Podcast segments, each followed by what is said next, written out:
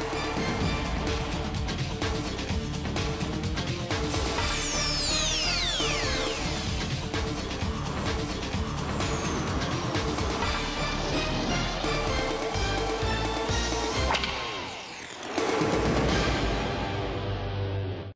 位朋友，大家好，欢迎收看，这里是正在为您直播的每日文娱播报，我是维志。来说一说这个啊，电影《建军大业》呢，昨日举行了一个定档发布会啊，总策划兼艺术总监韩三平啊，监制呢这个黄建新，携主演刘烨、朱亚文、欧豪等呢是齐齐亮相。不过这个在现场啊，这个黄建新导演呢上场的一句话，让现场的各位媒体朋友们是颇感吃惊啊，去看看。电影技术发展到今天，那张那个镜头对着你脸一拍，你是蒙不过去的。是，你你能拿着那个叫什么叫玻尿酸的什么给给刘烨打几针吗？什么叫玻尿酸的什么给给刘烨打几针吗？对吧？不成啊，这事情不成啊。作为历史巨制《建军大业》的监制，黄建新这句话不知道让经常在微博上调侃自己颜值高的刘烨感想如何？倒是现场的媒体记者们吃了一惊，不明白黄建新何出此言呢？呃，大家好，各位媒体好，各位领导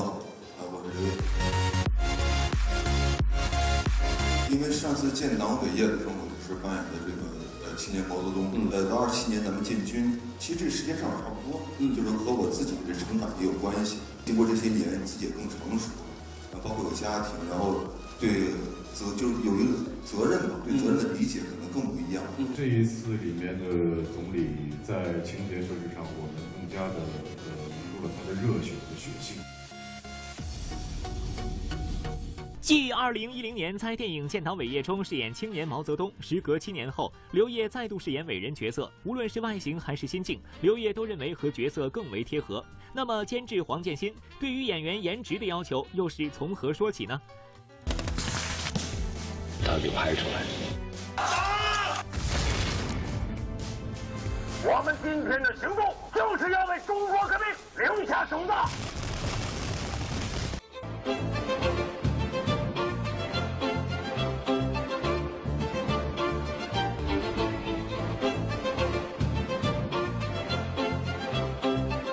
在这部展现中国人民解放军创建历史的巨制中，有百余位演员加盟，像李易峰、关晓彤、欧豪都是第一次饰演历史人物。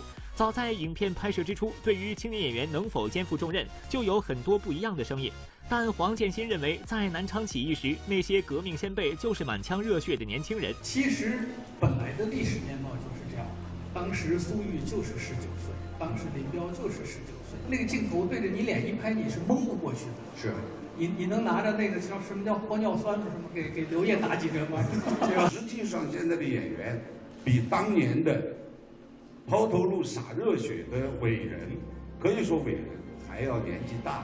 导演和监制大胆启用了许多八零九零后演员，而主演们也背负着巨大压力。为了演绎好角色，在进组之前，演员们就接到了一个重要任务。啊，他们都在都在军训，走正步，匍匐前进。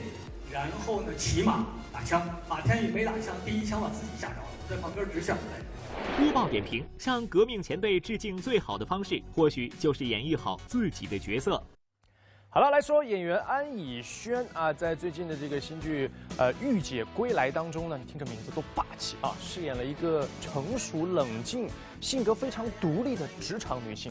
其实大家很多人也知道，在生活当中的安以轩是一个有点活泼、有点搞怪的人。这不，最近呢，在某发布会上呢，他就现场开挂，整蛊起了身边的男搭档。朱一龙，生日快乐！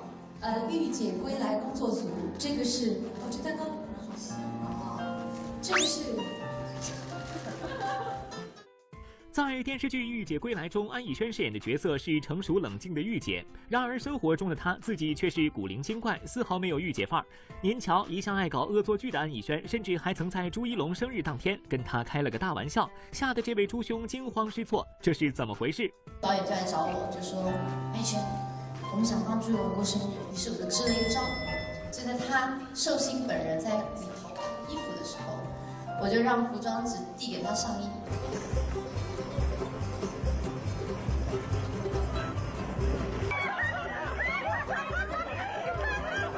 我捧着蛋糕看着他的时候，他只有满脸的惊恐。是想给你的未来铺满一条黄金之路。我我自己的婚姻我自己会选择。我不会给你选择的机会。《御姐归来》讲述的是安以轩饰演的艾米尔为追求理想，违背父亲的意愿，通过自己的努力成为了？一名顶级设计师的故事。其实除了？古灵精怪外，安以轩的骨子里还有那么一点小叛逆，这与他剧中的角色有着相似之处。曾经他的父亲一度反对他踏入影视圈，而安以轩却通过努力向父亲证明了？自己的选择。害怕我爸爸，脾气很倔，就是他打我不哭。我就让你打，然后所以我有时候照我屁股就是这样一条一条，很像五线谱，它会这样，所以我屁股上全部是淤青。当时想进娱乐圈，父亲也是不太同意。您最后怎么是说服父亲的？就这一点其实跟剧中有一点点相似。那当时说的就是说给我三年的时间，让我试试看我是不是可以做回一个演员。那当然后来父亲看到了嘛，看到原来哎我是可以的，而且我又把自己照顾好，所以你必须一步一步的去证明给他看。其实女儿长大了。乌报点评：为理想奋斗，再艰难也值得。说到这个男扮女装啊，哎，有些的时候这个剧情需要没办法。比方说最近我就男扮女装了啊，在最新的《好好先生》当中，大家搜索可以看到，最近的易烊千玺呢也男扮女装啊，来看一看他的女装造型怎么样。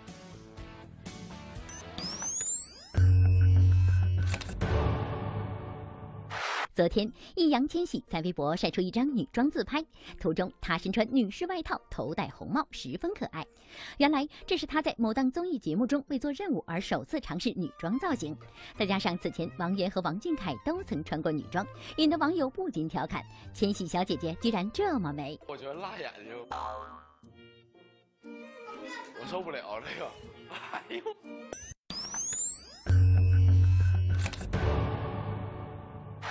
熟悉李冰冰的观众都知道，李冰冰今年一直专心于电影拍摄，出演了《变形金刚四》《风声》等作品。日前，她在上海参加某品牌活动时，却表示自己正在筹备新的电视剧。要知道，她最近的一部电视剧作品已经是十一年前拍摄的《再生缘》。好像很多年没有对，为什么突然间想拍？不是啊，就是最近在看剧本，有好多剧本啊还可以，然后呢就开始在考虑。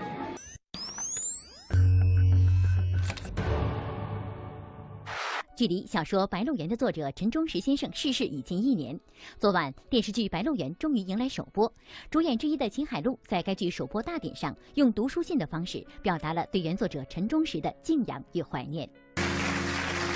白鹿原上有白鹿，世间再无陈忠实。上周六，某音乐竞技类节目呢是落下帷幕啊！不仅有实力唱将刘欢、张惠妹、徐佳莹前来助阵，同时呢，杨宗纬是化身成为了救场王助力张碧晨，而且呢，这是两个人第一次公开合唱《三生三世十里桃花》的片尾曲。上周末，歌手总决赛终于落下帷幕。虽说经历了首发人选替换、歌曲侵权等一系列争议风波，但本季众位参赛歌手实力强劲，决赛依旧备受期待。最终由林忆莲摘取冠军桂冠，迪玛希狮子合唱团分列二三位。今年的歌王是林忆莲，我我其实更想要感谢的是，在台上跟我们，就是我跟他们从第一集到现在的每一位。每一位歌手。在总决赛之夜中，半决赛位列第一的林忆莲压轴出场，和张惠妹搭档演唱《也许明天》。作为最具时代影响力的王牌女歌手，两人无论和声还是动作都默契十足，高音更是精彩不断，掀起全场高潮。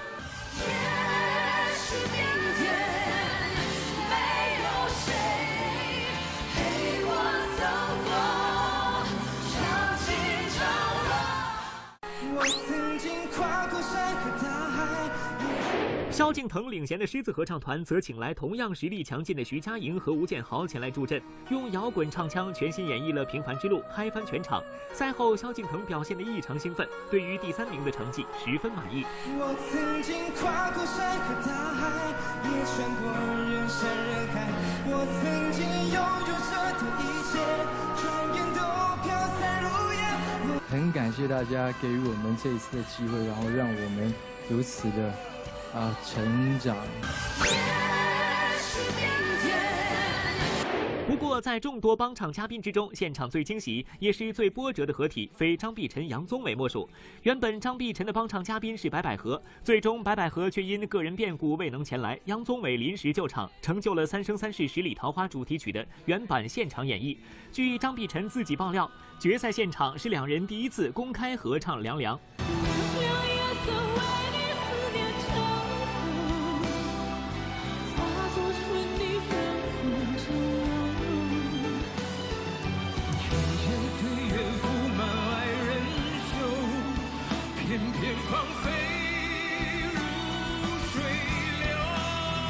虽然我一直在拒绝唱《凉凉》，拒绝唱《凉凉》，但是最后唱完了，我也唱得很开心，然后呃大家喜欢，我也很开心。播报点评：冠军不是歌手的最终目标，比赛的真谛在于享受音乐。在昨天晚上，第七届北京国际电影节呢正式的拉开了帷幕啊！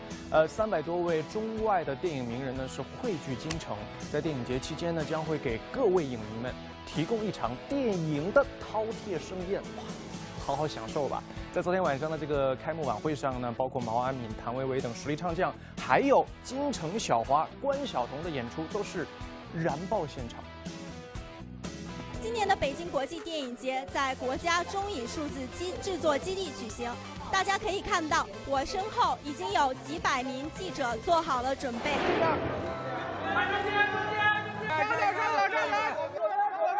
边，挥手，挥挥手，好嘞。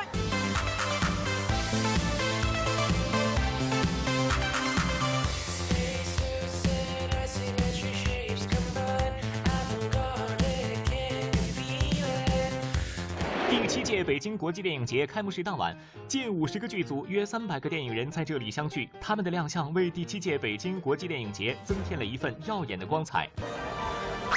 好，谢谢那些人剧组的各位主唱，谢谢。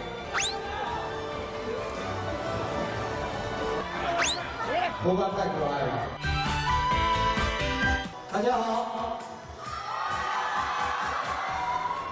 胡歌，爱你们。我 不不是走红，是蹭红毯的。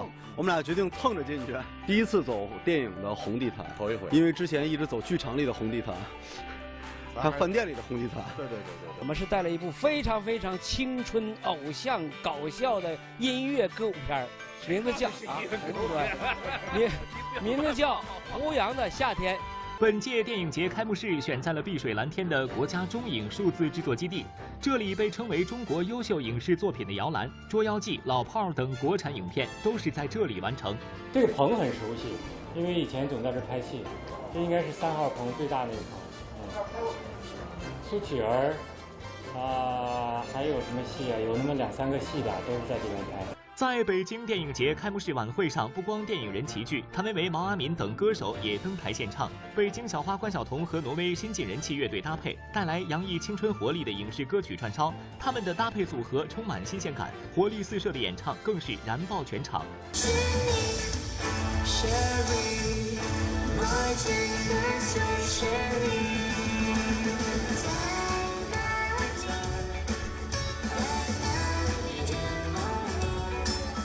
我还挺享受，呃，就是在舞台上吧，然后一上舞台唱歌，我还挺开心的。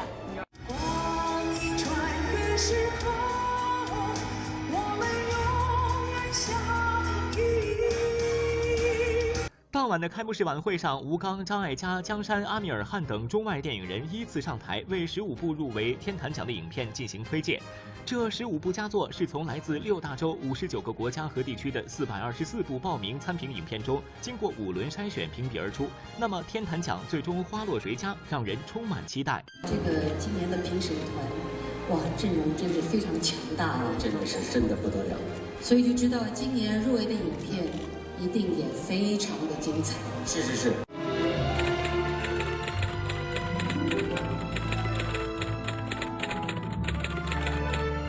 站在我旁边的这位呢是印度的国宝级演员阿米尔汗，我本人也是他的粉丝，他也是一个非常优秀出色的导演。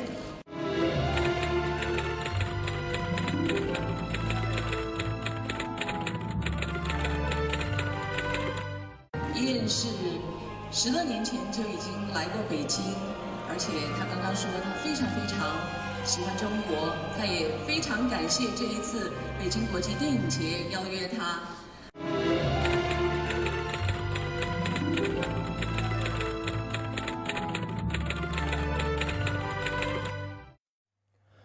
八六版《西游记》总导演、制片人杨洁女士于四月十五日逝世，享年八十八岁。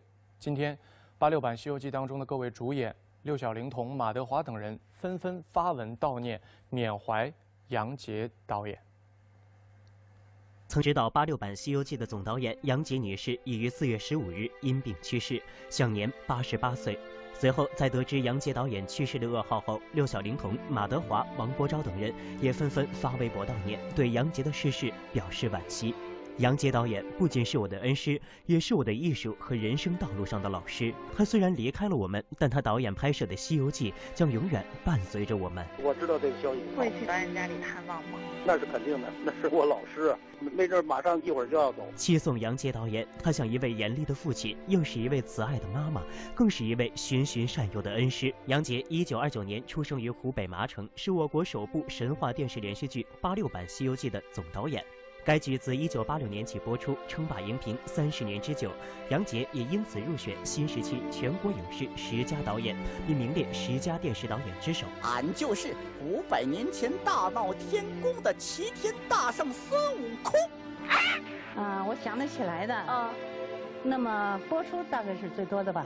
播出次数对，两千多次。从开始准备到完全见观众啊，是六年。零两个月，《西游记》作为中国第一部神话剧，从一九八二年开拍到拍摄结束，历时六年，走过十七个省市。由于当时技术落后及资金匮乏，很多特技和拍摄的手法都无法实现。即便如此，《西游记》剧组的工作人员还是凭着一腔热血，给观众交上了一份满意的答卷。这样的场面并不少见，热心的观众拥挤不堪，甚至挤歪了摄像机。我们这些主演一个月八十块钱、九十块钱、七十块钱、六十块钱。我们那个时候以欢笑、以泪水，为什么能够在一无所有的情况底下，能够拼搏出这么一个三十年不衰的这么一个电视剧？就是因为我们有那股精神。我经常的就没有杨洁导演，当时让我演就是电视剧当中这样一个孙悟空，就没有六小龄童今天。杨洁不仅是《西游记》的总导演、制片人，还为剧中插曲《女儿情》担任作词。二零一六年，杨洁协同《西游记》剧组众演员做客某节目，这也是杨洁与剧组工作人员三十年后首次重聚的最后一次公开露面。您这边当导演，好嘞。哎，导演您好。你好，杨导您好。你好，王老师您好。我们大家。有的是二十多年没见过面的，有的十多年没见过面的，还有的过去有些心里有些疙瘩，今天一见面，一笑泯恩仇。鸳鸯双栖蝶双飞，满园春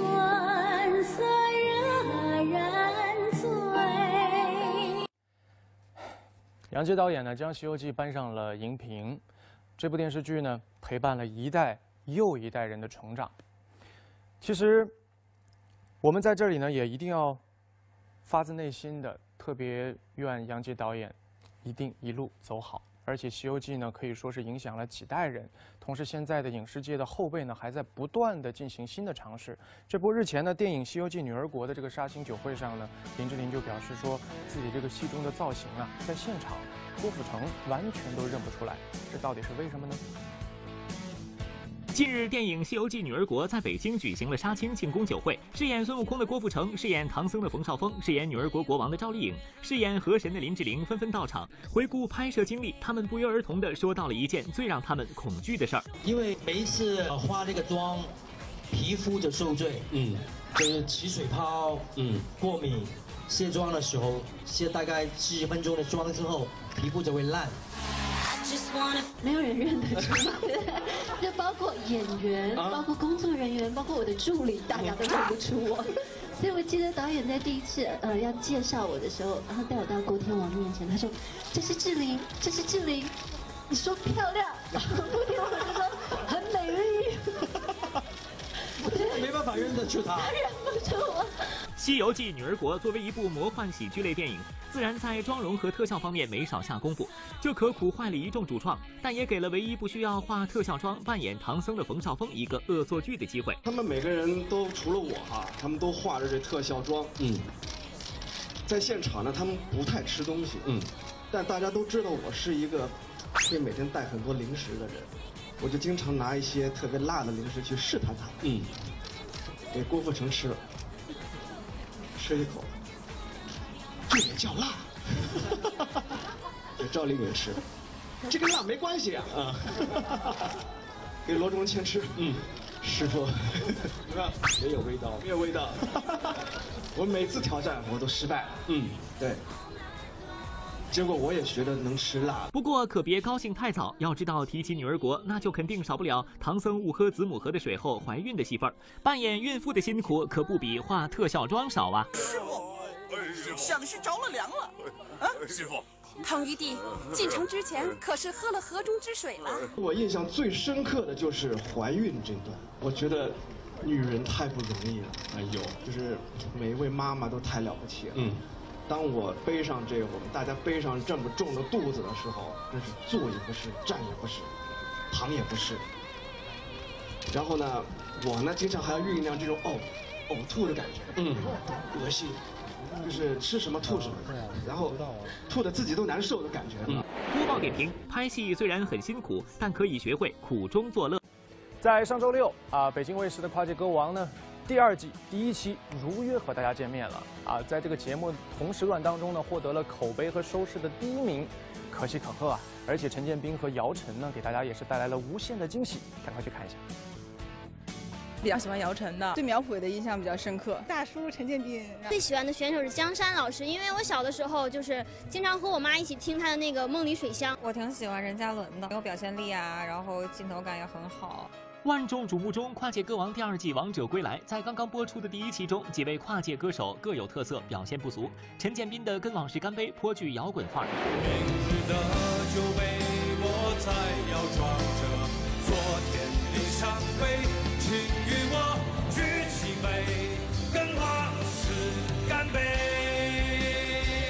任嘉伦一首《刀剑如梦》，侠气十足来也匆匆去也匆匆恨不能相逢。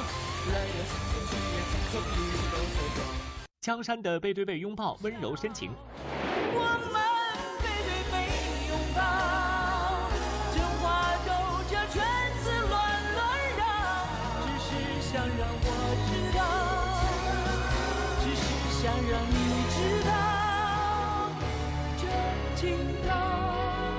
新一季节目中加入了合唱 PK 环节，六位歌手在一层试唱间分出高下，分别练习歌王组和淘汰组。合唱 PK 环节给选手带来了巨大压力。积极应战的江山请来韩红、谭维维、王铮亮进行全方位训练。素来耿直的苗圃包下录音室，请沙宝亮指导进行疯狂练习，仍然没法达到理想的状态，哽咽痛哭。我必须要学会一个，我觉得我根本这辈子完成不了的歌。我觉得，然后我都不知道从哪儿唱起。住在黄土高坡，大风从坡上刮过。不管是西北风还是东南风，都是。我的歌，我的歌。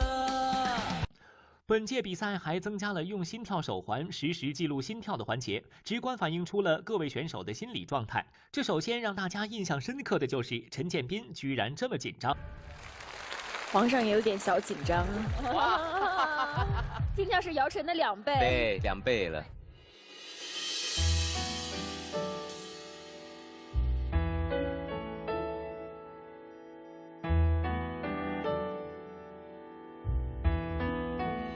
差不多前奏还没开始，或者是可以说刚开始，妈已经拿到这里了。太认真了，太紧张了，那叫他在意这个舞台。当真这样，当真这样就好。开始有点紧张，就是那个调走的不是特别的准。当晚让陈建斌失了方寸的，就是和他一起合唱的姚晨。在与陈建斌合唱《当真就好》时，发挥稳定，顺利升上舞台。而更让大家惊艳的是，在之后他献唱一首《笑红尘》，边唱边跳，颇有侠女风范。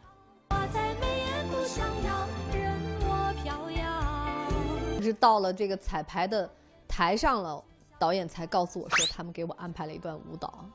我当时都快崩溃了，因为那首歌的词儿我当时都还没记住呢，还要让我再跳舞。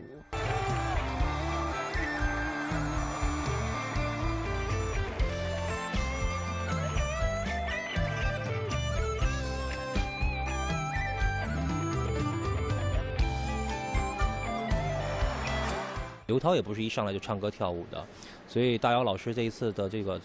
突破跟尝试还是很给力的。获得本期第一名的是姚晨，两百八十九票。播报点评：原来音乐不只是可以听，更可以用来看。上周六，邓紫棋2017世界巡回演唱会北京站如期而至。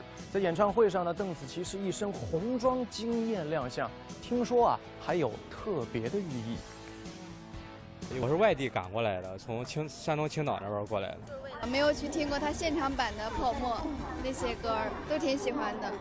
喜欢他多久？很久了，就参加那个《我是歌手》的时候喜欢的。啊。北京。哇，北京。哇，你知道今天这一站？是我非常非常重视的一站，你知道为什么吗？有没有人二零一五年八月一号在北京看过我上一个巡演？邓紫棋二零一七世界巡回演唱会在上周末如期而至，这是她继二零一五年北京演唱会之后，时隔两年再次重返北京。当天，邓紫棋以袭红衣霸气出场，气场十足。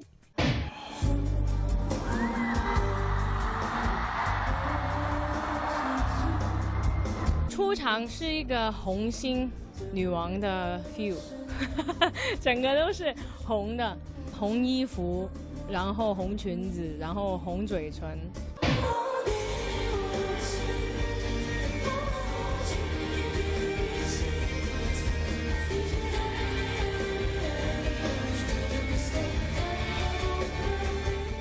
从二零零八年至今，邓紫棋出道已经近十年，并因参加《我是歌手》而被大家熟知。经历过种种质疑和非议，如今的邓紫棋越发成熟。演唱会当天，当她的成名曲《泡沫》的伴奏响起，顿时引爆全场。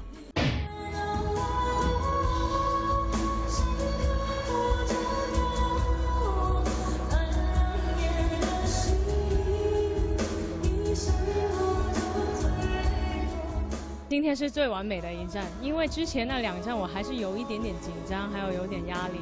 可是今天晚上，我觉得我所有的发挥都是我希望能够表现给大家的。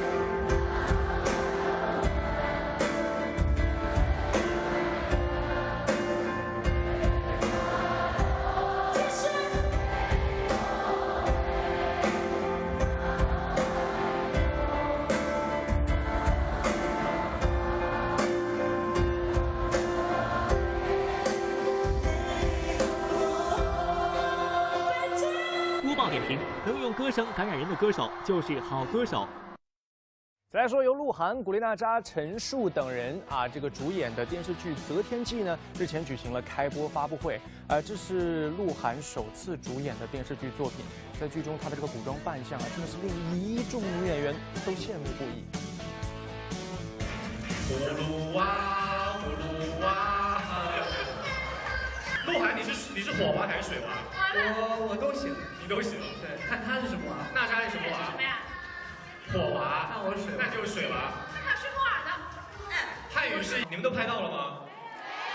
没有。没有。你们还想再拍一次吗？那咔咔咔声都听到了，我们可能没听到。专门给他们拍一次，来这边。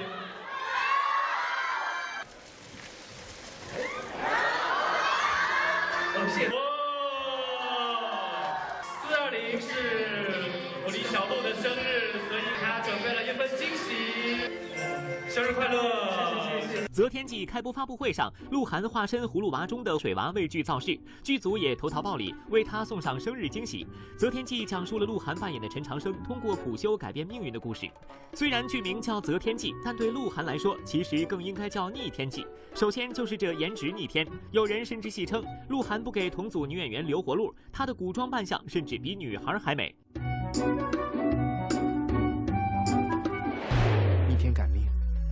是与命运作对。没有比他更危险的事了。这么美，让同组女演员咋办？美不美，我说了不算，直接上图，你们自己看喽。觉得小鹿的造型怎么样？在剧里？仙。仙。对。来自仙界的少女，很有那种仙风道骨的气质。觉得自己造型仙吗？我没觉得仙，我就觉得 衣服特别好。对，衣服的细节啊，道具啊，对对，这些都特别的好。其实我挺羡慕你的衣服，比女演员还要美。没有没有，哎呀，觉得不能用美，我觉得大大老爷们儿应该是就就就是还不错。嗯，man。爷们儿。根据角色需要，鹿晗扮演的陈长生不仅扮相英气十足，而且还是个学霸。为日后夺取大朝士状元，他十数年里阅读道书三千卷。于是有人不禁问了：外号傻狍子的鹿晗，首次出演电视剧就逆袭成为学霸，是否有压力呢？来个傻狍子，个傻狍子。天，粉丝就给我起的这个名叫傻狍子。他演学霸是不是很烧脑啊？还好。主要是台词来说有挑战，对，因为台词都是不是现实中有的，全都是虚无的。我叫陈长生，这条银线呢，是你天生的夺命线，始于脉门，断结于心。因为我知道他，嗯，这是第一次演电视剧，嗯，自然会有一些经验方面的不足，所以有些时候空的时候，我会跟他聊天，我会跟他讲一点点小东西。但是小小鹿真的是悟性非常的高和快。起码比我第一次拍电视剧的时候要强。嗯。播报点评：不管择天记变不变逆天记，鹿晗这次看你的。啊，上周末呢，这个司马台长城举行了一场马拉松比赛，在选手当中呢，我们惊喜的看到了王祖蓝、苏有朋、谢楠等人啊，不知道他们这个马拉松跑的怎么样啊？祖蓝这边。超越极限，我们今年的赛事，一、二、三，诸位上场，我们是超越起来我们是不是比较弱？你的意思是？嗯，那我就不知道，一会儿看表现了。看他们后面的那些。胸肌啊什么的啊，你有没有祖蓝？有没有胸肌？马拉松不需要胸肌的，对吧？我在好多游戏里面都输，所以今天我一定要自胜。自胜有没有信心？啊，有有。在司马台长城脚下的一场马拉松赛中，苏有朋信心满满，王祖蓝给自己鼓劲儿，谢楠却是还未开跑先认输。根据以往经验，参加马拉松比赛的选手往往有亮眼造型，今天王祖蓝也不例外。跑步实力或许略输一筹，但在造型上却要碾压。众人，我就是来点特殊的装饰。祖蓝搞了一个头巾，我看。哦，哦，没有。输给他了，我输给了王祖蓝。然后我是真心实意是要来跑步的。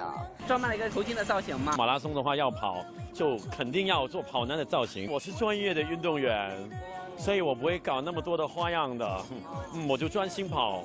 哎，开开这边好吗？这边这边。左边。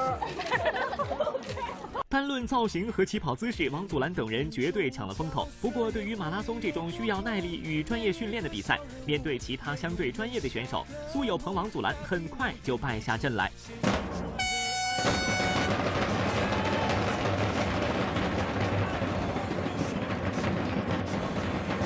特别新鲜，然后我刚才趁着你们采访的空档跑去偷拍照片去了。来这边呃，勾起我一些回忆。我以前还在拍电视剧的时候，曾经来长城拍过戏。啊，那会儿是杨门虎将。好在这几位都有娱乐精神，这不趁与苏有朋同台机会，王祖蓝就开始爆料了。早年前在某综艺节目中，他就曾与何炅、沈凌一起模仿过小虎队。看来他就是乖乖虎啊，是吧？因为我觉得我好萌，所以我觉得可以扮有朋。扮好有丑都与我无关，这是我们的舞台，散发魅力到舞台。千万不要让他看，怕他觉得比他更厉害吗？哎呀，原版的来了，不好意思了。那他比我合适，我觉得。播报点评：比赛可以输，娱乐精神不能丢。自从陈羽凡称将无限期的退出影视圈之后呢，很多人都在讨论啊，这个羽泉组合的二十周年巡回演唱会究竟会受到怎样的影响？一起来看一下。接下来我将无限时退出娱乐圈，呃，为了可以陪伴我的家人，为了可以陪伴孩子成长，更专注。近日，陈羽凡因家庭原因在微博宣布将无限时退出影视圈，令粉丝们唏嘘不已。成立于一九九八年的羽泉组合，到二零一八年就已经二十周年了。而据说本准备在今年下半年举办的二十周年巡回演唱会也将要推迟。但记者多方联系其经纪人，一直是处于无法接通状态。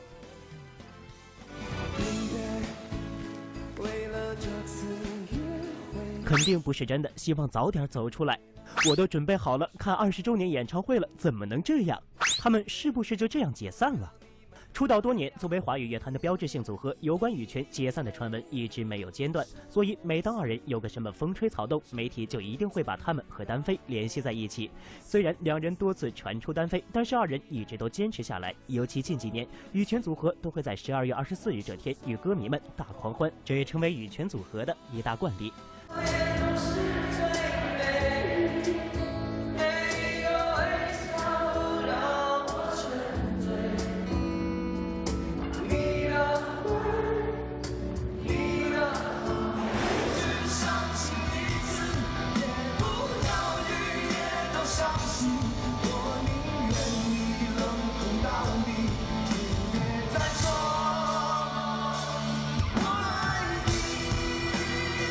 咱肯定永远在一起，不可能有什么分开或者解散的。